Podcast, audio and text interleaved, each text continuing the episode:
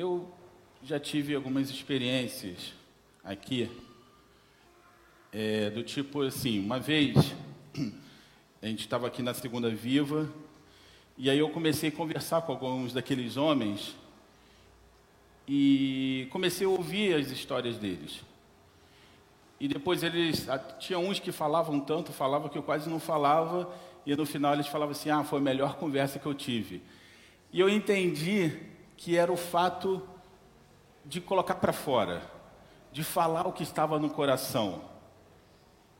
E eu faço uma pergunta para cada um de vocês que fizeram uma oração hoje. Isso também não é colocar para fora e saber que tem um que está te ouvindo e que realmente pode fazer algo por você, você não se sente melhor de ter colocado isso para fora, de ter falado, de ter esvaziado o seu coração? Isso não te traz um, um, um alívio na alma? Pare e pensa. Se você está do mesmo jeito agora de quando você entrou aqui, eu duvido que está. Eu duvido. Mas isso porque cada um de vocês falou com Deus.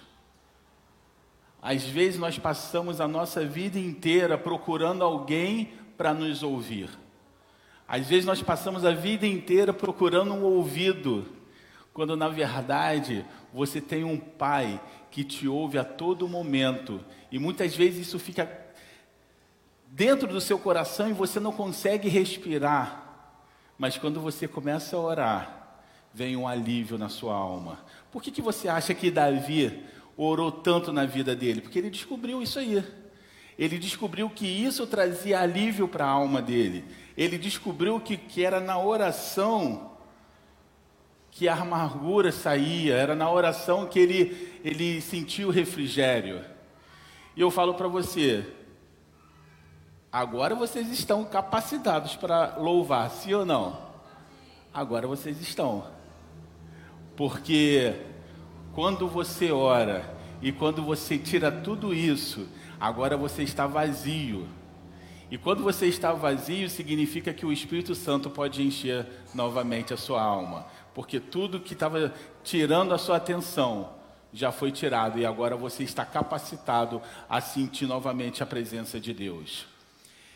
Embora eu vou pedir para a gente louvar depois da palavra, eu, é, é interessante que quando você deixa as coisas fluir como Deus quer, você perde a hora, né? Agora já são 11h41. Então, assim, a hora foi. Mas se você parar para pensar, não sei se é a impressão de vocês, parece que não se passou nem cinco minutos. Né? Parece que a hora voou assim. E olha que nós começamos antes das 10h30. Nós começamos, era 10 e 25 se não me engano. E a hora voou, porque quando você conversa com alguém que está disposto a te escutar, a hora voa, não é verdade? Então, nós, eu queria compartilhar um pouco da palavra do Senhor, embora eu acho que nós já fomos bastante ministrados durante a oração.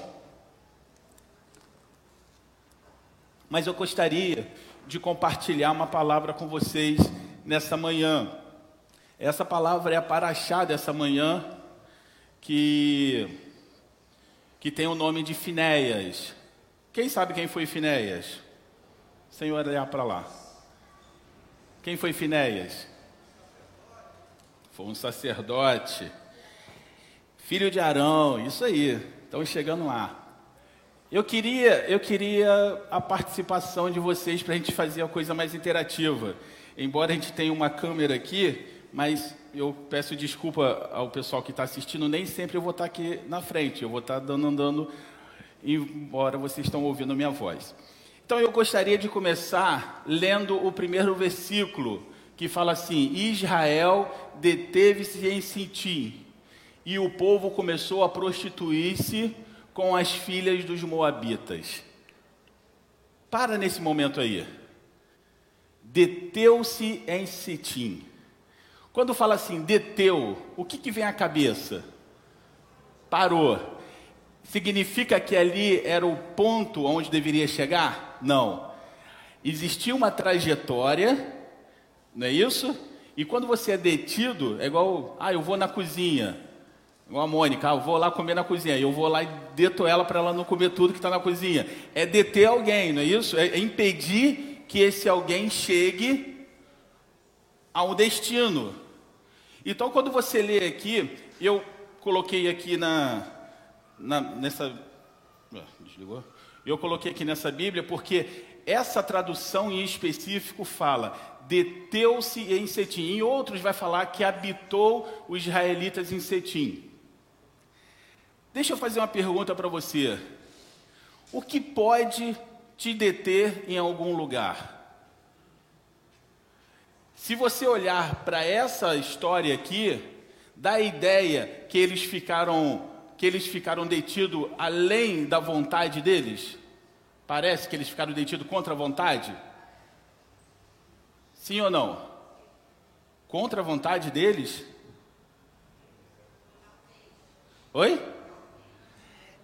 Quando eu olho aqui, e na outra tradução fala habitou em, em israelitas em Setim, a ideia que, tá, que dá aqui é que eles se deteram, mas passivamente. Eles quiseram ficar ali. É diferente quando você está preso ficou detido. Então você ficou impedido de fazer. Nesse caso aqui, não. Eles ficaram porque eles quiseram, fizeram uma escolha de ficar. E é esse ponto que eu quero bater, e é nesse ponto que eu quero compartilhar com vocês. O que, que tem detido a nossa vida de chegar ao destino pelo qual Deus traçou para mim e para você? O que, que tem detido a sua vida? Eu diria para você que o que dete, o que tem paralisado a sua vida, não é algo ruim. É algo que parece ser bom aos nossos olhos. É algo que parece ser legal. É algo que parece ser bom. Se você olhar, ó, Israel de Devisetim e começou a prostituir-se. Se a gente for fazer uma interpretação de texto, o que, que aconteceu aqui? Por que, que eles se deteram aqui? Interesse próprio através do que? Do que viram. Eles se deteram. E logo aconteceu o que? A prostituição. Então vamos, vamos tentar destrinchar isso. Os homens chegaram naquela cidade, ou chegaram nesse local, e viram algo que agradou os seus olhos e decidiram ficar ali. Existia uma segunda intenção pelo qual eles ficaram nesse lugar. Eles não ficaram no lugar porque estavam cansados, eles não ficaram nesse lugar porque era um lugar que Deus mandou eles pararem para poder descansar. Não, eles ficaram por causa de algo, algo que chamou a atenção deles, então eles se deteram nesse lugar. Eu faço uma pergunta para você. Dá uma olhada em toda a trajetória de Israel, aonde Deus mandou eles acampar, se teve, se teve algum problema. Não teve. Agora, nesse caso aqui teve. E aí eu faço a pergunta novamente: o que tem detido você?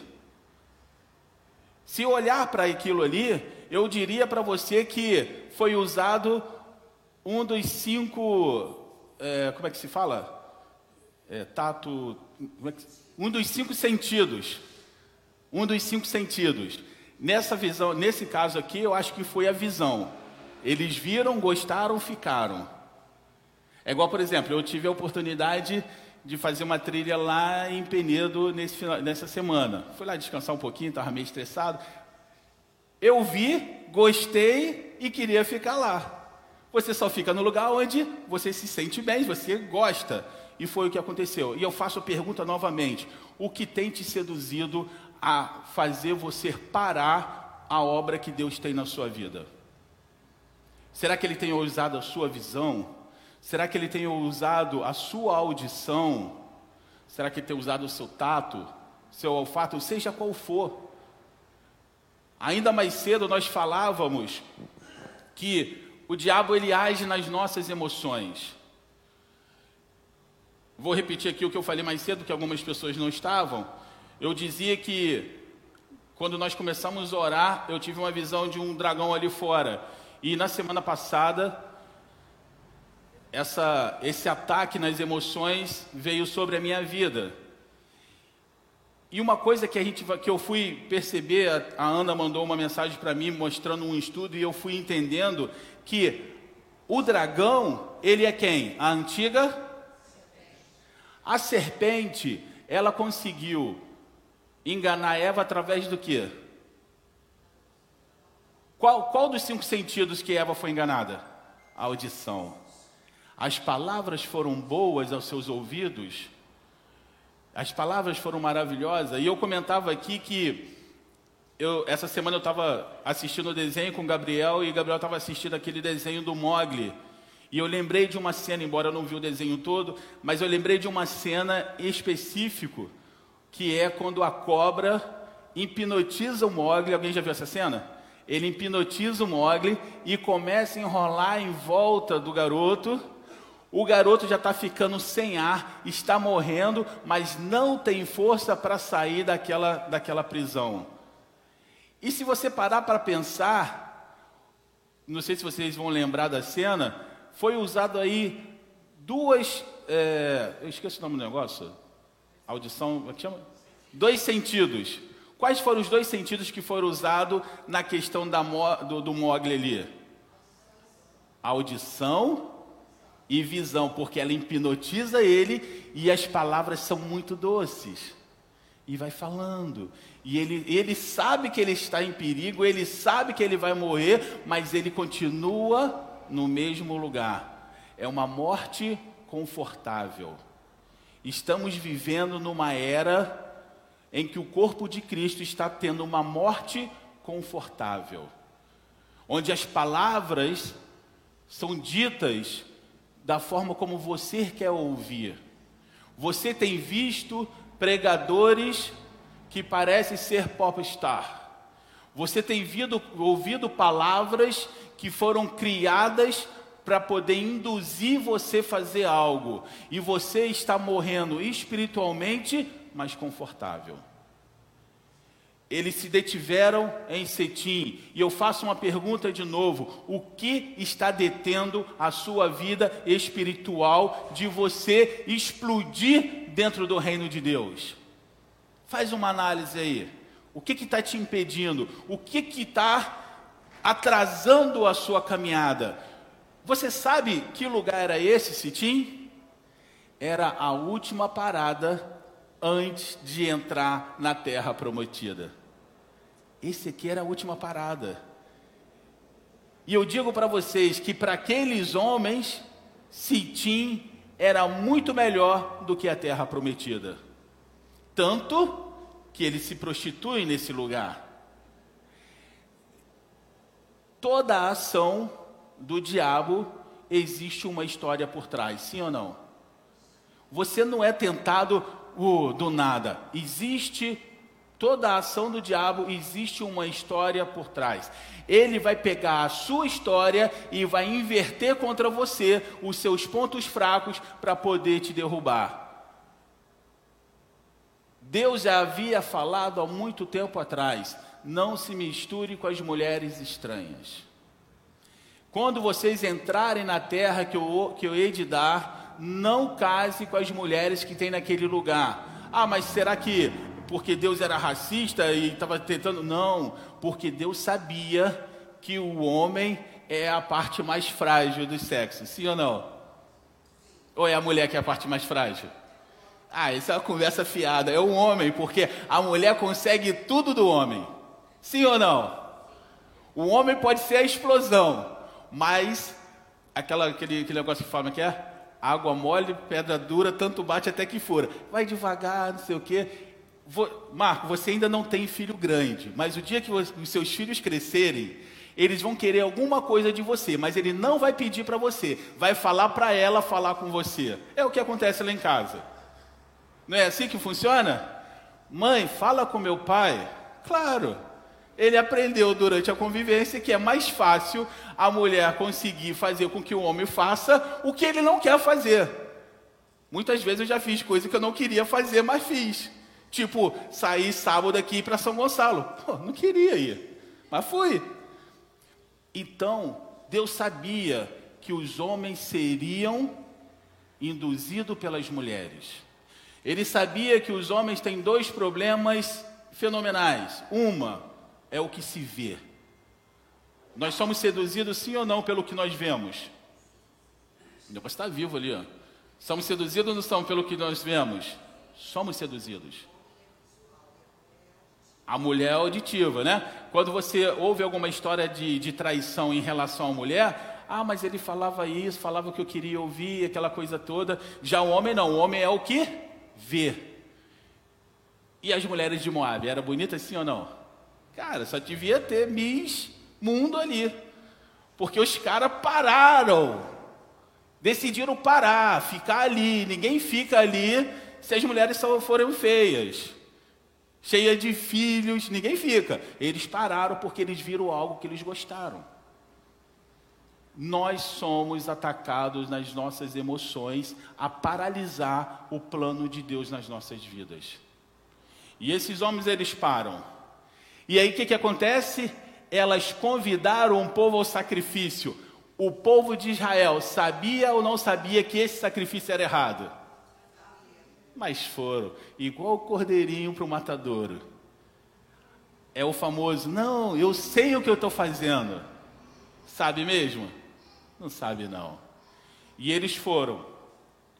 E, com, e quando eles chegaram lá, eles adoraram outros deuses. Lembra que eu falei que tudo há uma história por trás?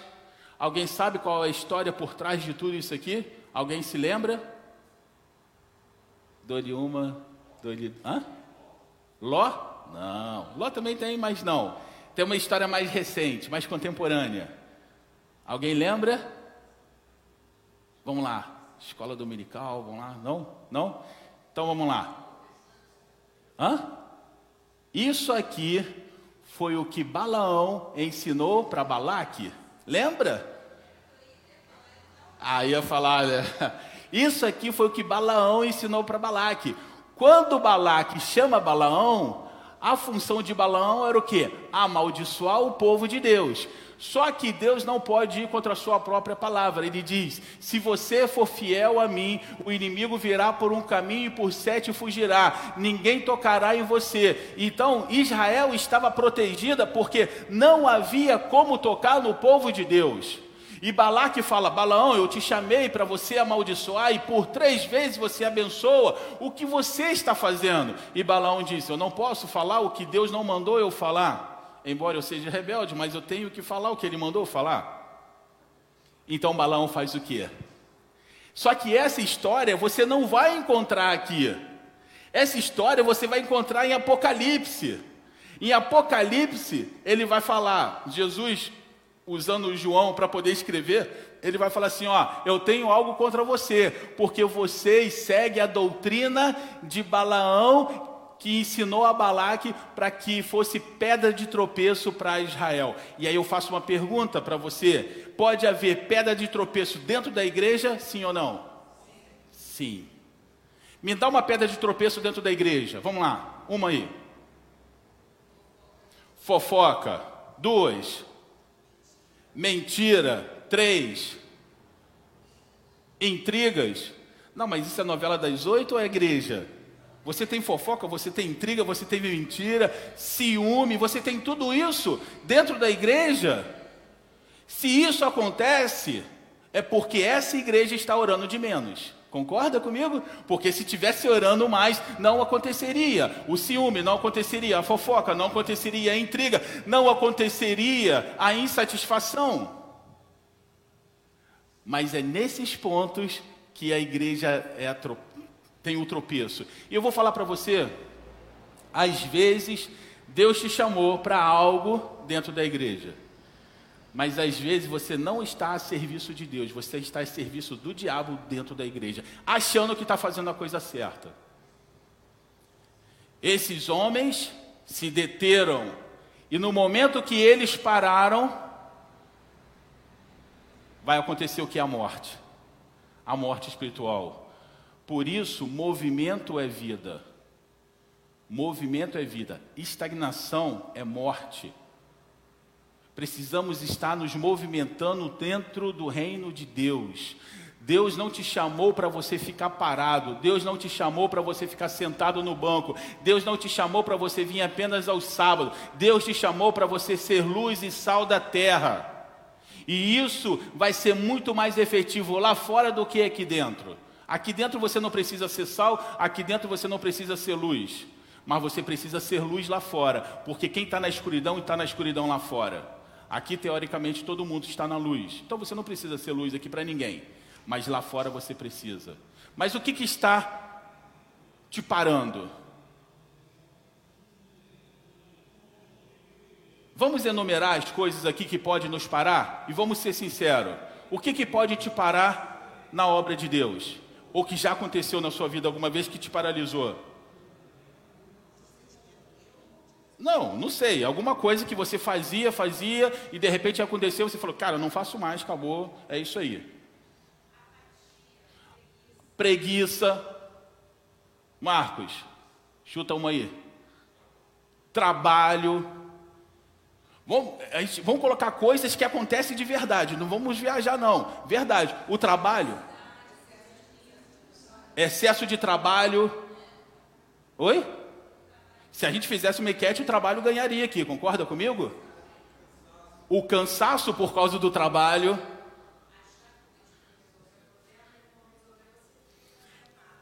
Achar que Deus tem que resolver o seu problema na hora, e se Deus fala assim, não, não é agora, é depois, você, não, não quero mais, estou chateado. É como se fosse um filho, não rebelde, mas mimado. E Deus não quer filhos mimados, Deus quer filhos maduros. O que mais que pode nos paralisar? Peraí, agora foi demais, né? Distrações, amizades. O pastor falou aqui, acho que foi na sexta-feira passada, que. É, esqueci como é que fala, é, corrompe os bons costumes. As más companhias corrompem os bons costumes. É verdade. O que mais que pode te paralisar na obra de Deus? E que já te paralisou um dia? Nós mesmos, a nossa insatisfação, quando você joga todas as suas emoções e ansiedade numa pessoa e ela não corresponde como você acha que ela deveria corresponder, não porque ela é ruim, mas porque você criou um personagem que não é ela. E é claro que você vai se decepcionar. Isso também te paralisa. Não é verdade? Está vendo quantas coisas podem nos paralisar? E agora eu faço uma pergunta: essas coisas que nós falamos têm paralisado a minha e a sua vida, sim ou não? Está entendendo? E é quando você se paralisa, quando você para, quando você sai da orientação de Deus, aí você fica propício a ser atacado. E eu vou falar, você vai ser derrotado. Porque quando você sai do centro da vontade de Deus, acontece aquilo ali. E esses homens foram convidados. É nessa hora que você começa a se afastar de Deus. Eu conheço histórias de pessoas que eram muito tementes a Deus, foram para a faculdade, se formaram e saíram da igreja. Porque as amizades foram levando. Hoje não, hoje não, hoje talvez, só dessa vez, amanhã também, e aí pronto, acabou é você se deter em cetim. É você ser seduzido pelo que você ouve, pelo que você vê. A palavra dessa noite, dessa manhã, é para que nós nos atentamos para isso. Sabe por quê? Porque isso aqui, se eles tivessem se atentado ainda no começo, não, vai, não aconteceria o que vai acontecer depois. Que vai vir uma grande praga e todos, muita gente vai morrer. E sabe o que é interessante? Ali, ó, no versículo 4. Disse o Senhor a Moisés: Toma todos os cabeças do povo e enforca ao Senhor diante do sol, e o ardor da ira do Senhor se retirará de Israel. Uou! Todos nós somos líderes de alguma coisa, sim ou não? Líder da sua casa, não é verdade? Da sua própria vida. O Senhor mandou enforcar esses homens, porque eles tinham conhecimento da verdade e mesmo assim se deixaram seduzir. Eu falo para vocês, o mundo tem tentado nos seduzir todos os dias. Todos os dias nós temos muitos motivos para fazer o que é errado. Todos os, todos os dias nós temos motivos para sair da presença de Deus. Nós temos motivos todos os dias para abandonar a obra. Mas sabe por que, que não fazemos isso? Porque nós não guiamos pelo que ouvimos, mas guiamos pela fé. Se você se guia pela fé, você não se guia pelo que você ouve, mas pelo algo que Deus tem preparado para você. E sabe o que, que vai acontecer depois disso aqui? Começa tudo aquilo ali. Deixa eu passar aqui que essa parte é muito interessante. Deixa eu subir aqui.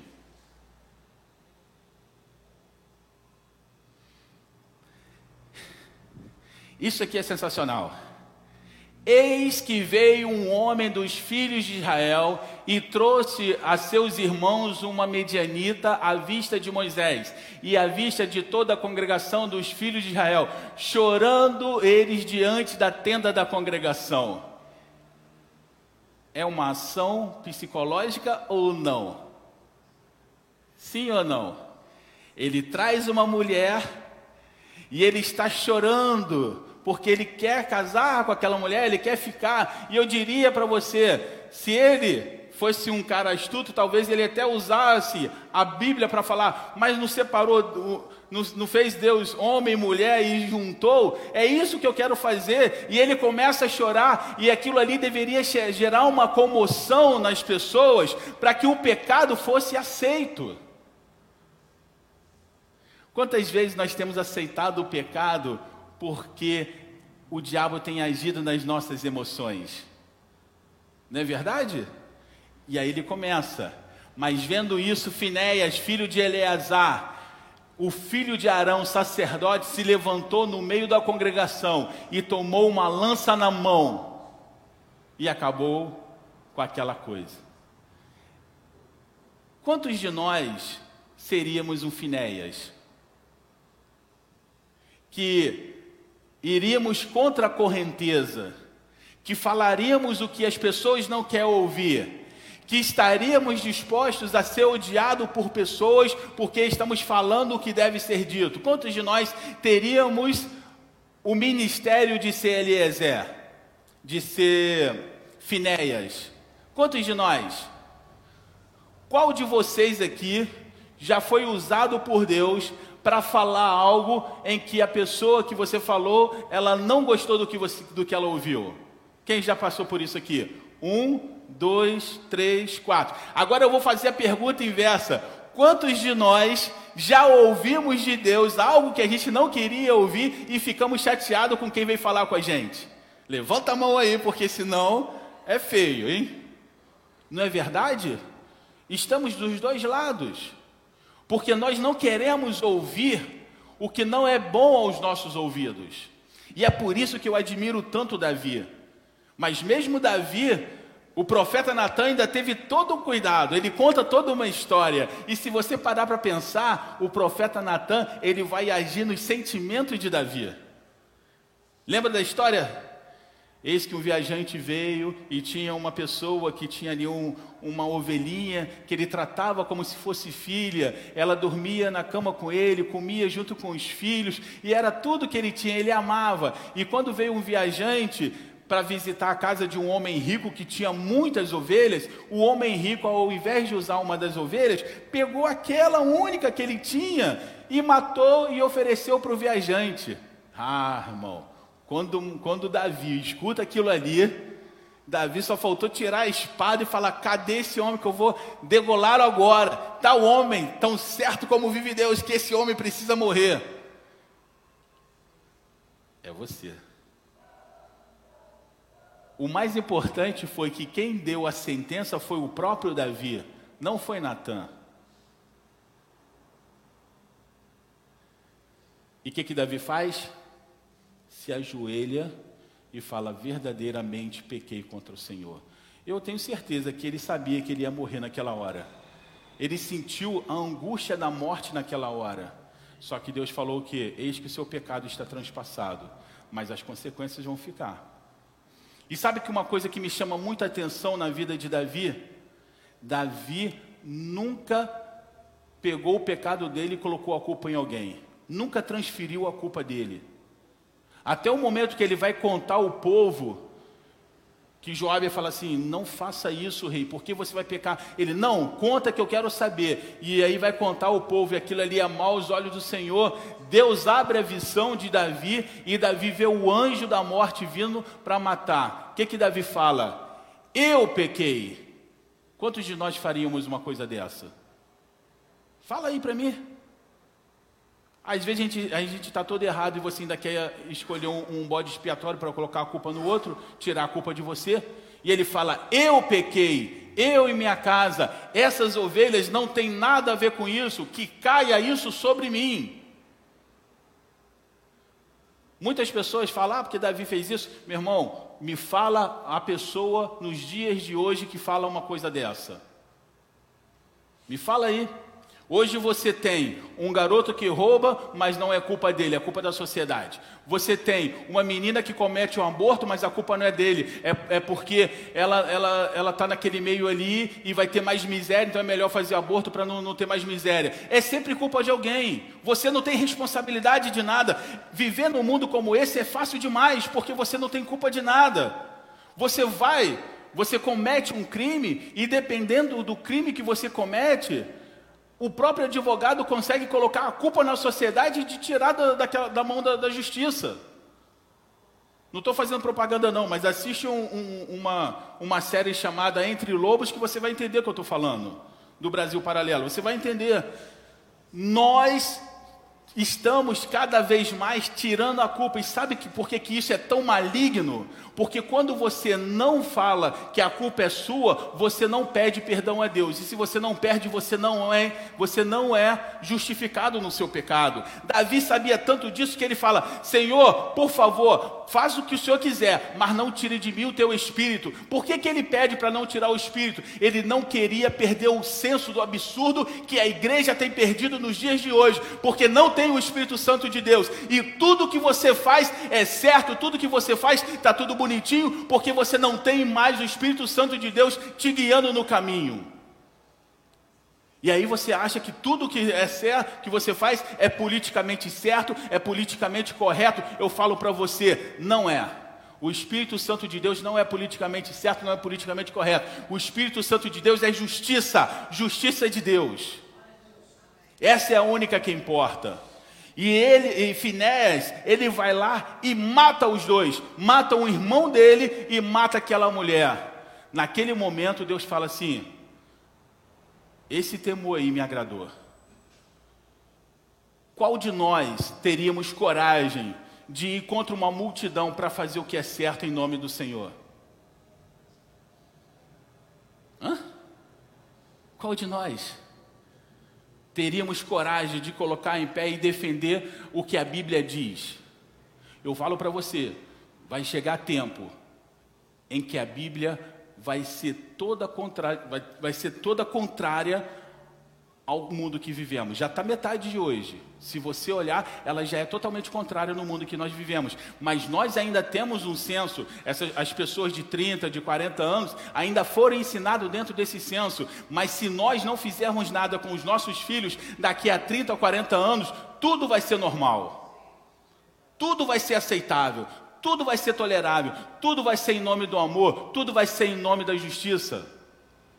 E tudo vai ser perecível aos olhos de Deus.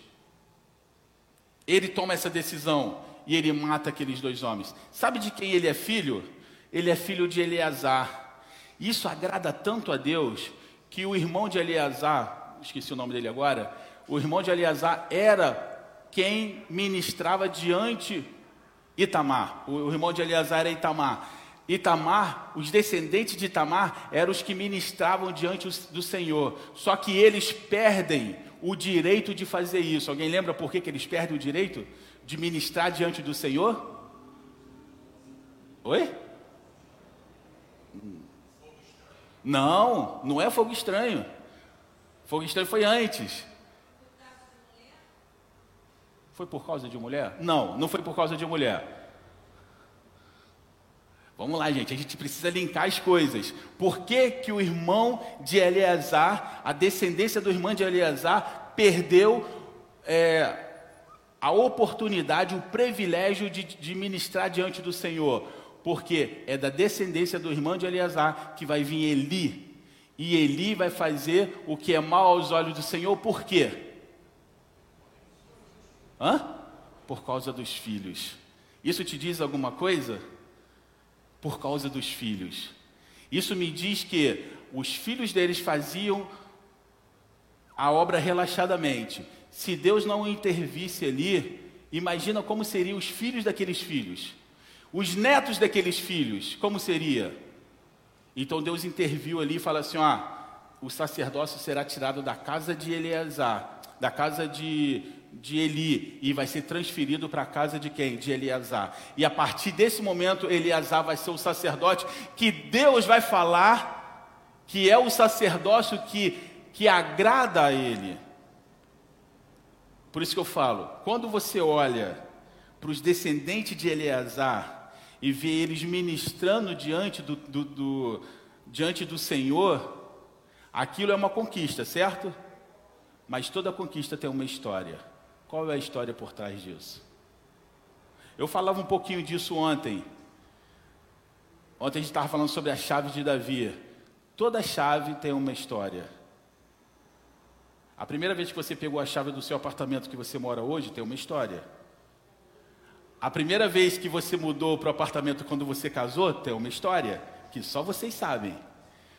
O primeiro carro que você comprou quando você pegou a chave tem uma história. Uma história de trabalho, né, de um monte de coisa. O problema é que nós hoje ficamos apenas olhando para as vitórias e esquecemos de olhar para as histórias. A vitória é o ápice de uma história. Precisamos saber a história que compõe essa vitória. Ninguém vence de uma hora para outra. Um dia, Lucilene, você vai estar morando em Portugal e vai ter uma vida tranquila, vai ter uma vida abençoada por Deus, e as pessoas vão olhar e falar assim: ah, Lucilene e Bismarck se deram bem em, lá em Portugal. Mas e a história até se dar bem? Quem conhece a sua história? Quem sabe as suas lágrimas? Quem sabe que você teve que ter uma separação do seu marido, ficar lá longe da sua casa, longe do filho? São essas histórias que fazem a diferença.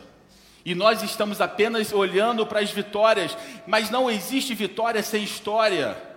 E nós não queremos passar pelas histórias, nós também queremos a vitória. Eu também quero ir para Portugal e ficar bem. Não, tudo existe uma história. Eleazar vai ter uma descendência que vai ministrar diante do Senhor, mas tudo isso vai começar por quem?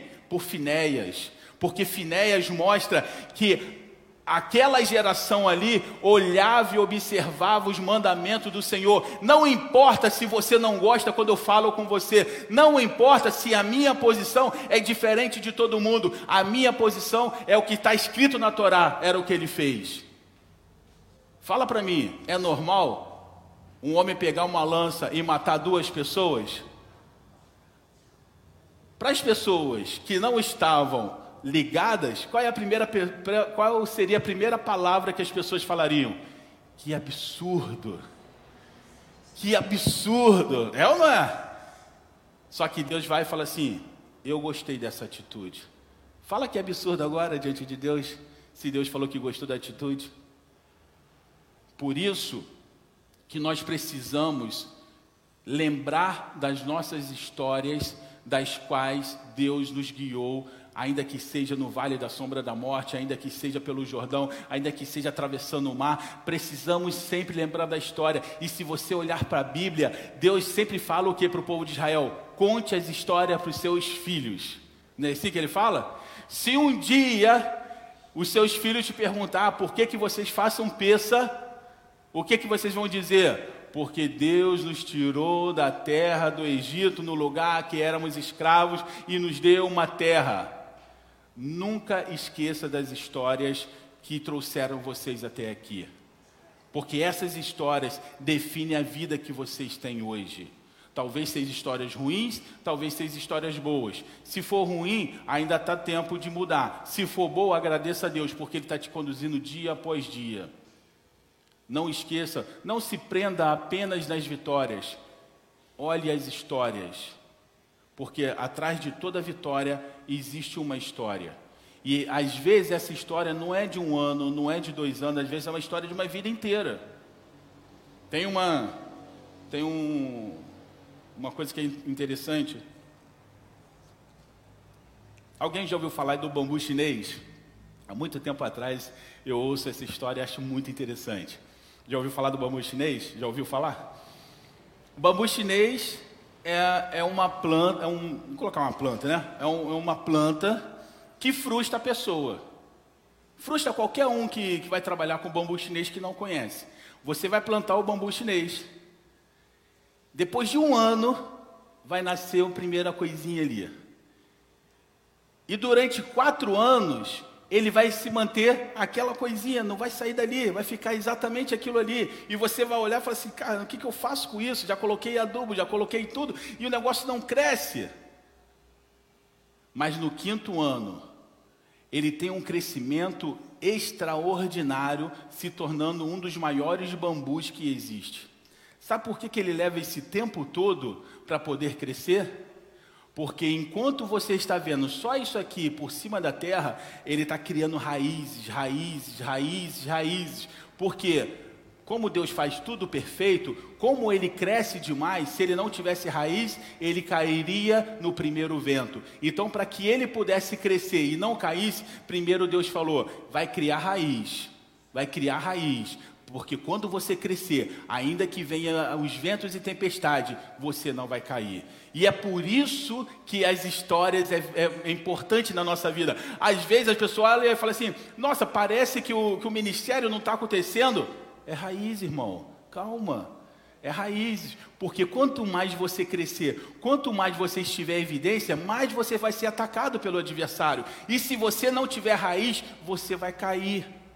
Mas Deus não te dá um crescimento para você cair, Deus te dá o crescimento para que a glória dele resplandeça através da sua vida e você traga pessoas para o reino dos céus. Então, por isso que nós não podemos desprezar as histórias. Uma coisa que eu acho assim muito legal, é, eu não sei se, se é verdadeiramente assim, né? Mas pelo menos nos filmes parece. Uma coisa que eu acho muito legal é que na cultura dos Estados Unidos, eles conhecem toda a sua ancestralidade. O cara que é o avô, o bisavô, o tataravô, não, meu tataravô lutou na Guerra da Sucessão. Não, meu bisavô lutou na Primeira Guerra Mundial. Não, meu avô lutou na Segunda Guerra. Os caras conhecem tudo, os caras conhecem a história. E se você pegar Israel, também, você acha interessante. Vou pegar aqui a, a vida do Rabino Eduardo. Quando o Rabino Eduardo foi para Israel, ele precisava provar que ele era judeu. E o Rabino Eduardo sabe até quem é, quem foi o seu bisavô, tataravô. Eu faço uma pergunta. Soraya, você sabe qual é o nome do seu tataravô? Eu chutei, né? Vai que você sabe, eu ia ficar sem graça. Mas chutei. Você sabe o nome do seu tataravô? Alguém sabe? Alguém sabe o nome do tataravô? Só olhando, mas não, mas pelo menos você ainda tem uma árvore genealógica. Tem pessoas que nem isso têm. Por exemplo, se eu olhar para o Marcão, eu diria que provavelmente os ancestrais dele vieram da Europa. Pelo nome, né? Deve ter sido da, de alguma parte da Europa, talvez alemão, talvez, né? Mas veio de lá. Mas nós não sabemos, nós não conhecemos. Pelo menos aqui no Brasil, nós somos condicionados a não conhecer a nossa história. Por exemplo, você sabe o nome do seu avô. Bisavô, você sabe? Do bisavô ainda sabe, mas passou disso, acabou. Alguém aqui não sabe o nome do bisavô? Não sabe, eu não sei o nome nem do avô, que dirá do bisavô. Sabe o nome do seu bisavô? Não sabe, porque nós não conhecemos nossa história. Preste atenção, a Bíblia é feita de histórias. E são essas histórias que, que nos dá, que nos é, acrescenta a nossa fé no nosso coração. Você não é uma ilha que nasceu hoje e não tem uma raiz. Todos nós temos uma raiz. Talvez são, é uma raiz para seguir ou talvez uma raiz para quebrar, mas todos nós, nós temos uma raiz. Tem pessoas que precisaram quebrar alguma coisa lá, lá do passado porque ainda estava acontecendo na vida agora. E tem outras pessoas que às vezes já nasceu no evangelho, o bisavô era crente, enfim, mas nós precisamos conhecer. Quando você olha para Israel, eles conhecem a história deles. Nós também precisamos conhecer a nossa história. Porque se você conhecer a sua história, você sabe quem você é. E aí você não tem uma crise de identidade. E eu faço uma pergunta para vocês: quem vocês são? Soraya, quem você é? Marcos, quem você é? Filho de Deus. E se alguém quiser te provar que você não é filho de Deus, será que consegue? Oi? Todos os dias, todos os dias, nós seremos enganados de que não, nós não somos filhos de Deus. É fácil falar aqui, ah, sou filho de Deus, mas às vezes nós esquecemos. Sabe quanto que nós esquecemos? Quando nós duvidamos. Quem é que nunca duvidou? Quem é que nunca perdeu a fé? Quem é que não reclamou? Quem que quando você reclama é como se você dissesse que Deus não sabe o que está fazendo? Quem aqui já achou que Deus não sabe o que está fazendo? Ah, meu Deus, você fulminado. Não, mas você precisa ser sincero. Você precisa ser sincero, porque só a sinceridade vai tocar o coração de Deus. Não mente para Deus, não. Você pode mentir para mim, pode mentir para sua mulher, para o seu marido, mas para Deus você não consegue mentir. E é verdade. Tem vezes que a nossa fé falha. Tem vezes que a nossa fé parece que você não está acreditando. Você passa por isso. Mas é nesse momento onde você se sente fraco que o apóstolo Paulo diz que é nessa fraqueza que o poder de Deus vai se aperfeiçoar. Não, não deixamos, não sejamos é, orgulhosos, mas que possamos nos, nos humilhar diante do Senhor para que Ele possa nos exaltar e que o Senhor possa nos abençoar nessa manhã e que a palavra dele possa estar sendo enraizada dos nossos corações e que possamos tomar uma decisão, tomar uma, uma posição diante do Senhor. Não vá atrás de todo mundo, porque se você olhar pela Bíblia, sempre todo mundo fez errado. Foi todo mundo que decidiu fazer o bezerro de ouro, foi todo mundo que decidiu é, crucificar Jesus, foi todo mundo, sempre, não vai por todo mundo, ande pela fé e ande pela orientação do Senhor. Ah, mas qual é a orientação do Senhor? Ore ao Senhor e peça para que Ele te revele, e aí você nunca será enganado. Se você souber o terreno que você está andando, e se você souber quem você está guerreando, vou usar as palavras do, do, da arte da guerra. Em mil batalhas você nunca será derrotado. Saiba de quem você é filho, e você jamais será derrotado. Amém? Que o Senhor possa nos abençoar. Gisela, vamos cantar um hino? Agora a gente pode louvar, a gente já orou, já ouvimos a palavra, está todo mundo feliz para cantar um hino.